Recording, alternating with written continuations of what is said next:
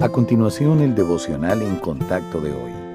La lectura bíblica de hoy comienza en el versículo 8 del Salmo 81. Oye, pueblo mío, y te amonestaré. Israel, si me oyeres, no habrá en ti Dios ajeno, ni te inclinarás a Dios extraño. Yo soy Jehová tu Dios, que te hice subir de la tierra de Egipto. Abre tu boca, y yo la llenaré. Pero mi pueblo no oyó mi voz, e Israel no me quiso a mí. Los dejé, por tanto, a la dureza de su corazón. Caminaron en sus propios consejos.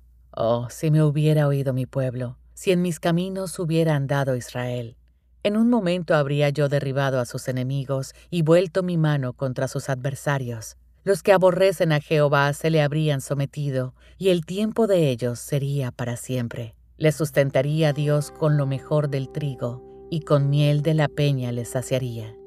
A la mayoría de nosotros no nos gusta que nos ignoren. Nos sentimos frustrados y pasados por alto cuando nuestras preocupaciones no son tomadas en cuenta, sobre todo por los seres queridos. Pero así es, a menudo, como tratamos a aquel que más nos ama, el Señor.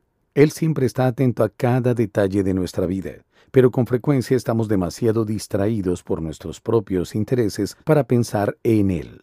Nuestro Dios, quien nos formó en el vientre de nuestras madres y nos da vida, aliento y todo lo que tenemos, merece toda nuestra atención. Por desgracia, la mayoría del mundo ignora a Dios, pero quienes hemos recibido su divina misericordia, su perdón y su gracia, debemos hacer de Él nuestra prioridad absoluta. Las distracciones se presentan de muchas maneras. En términos generales, son los placeres y las preocupaciones de este mundo los que hacen que nos olvidemos de Dios. Estamos tan ocupados persiguiendo nuestros planes y deseos que no nos detenemos a considerar qué le agrada a Él. Para cambiar esta tendencia, debemos buscar lo que el Señor desea para nosotros, tal como lo indica su palabra. Cuando comencemos a pensar como Él lo hace, veremos nuestra vida a través del filtro de las sagradas escrituras y tendremos el deseo de agradarlo.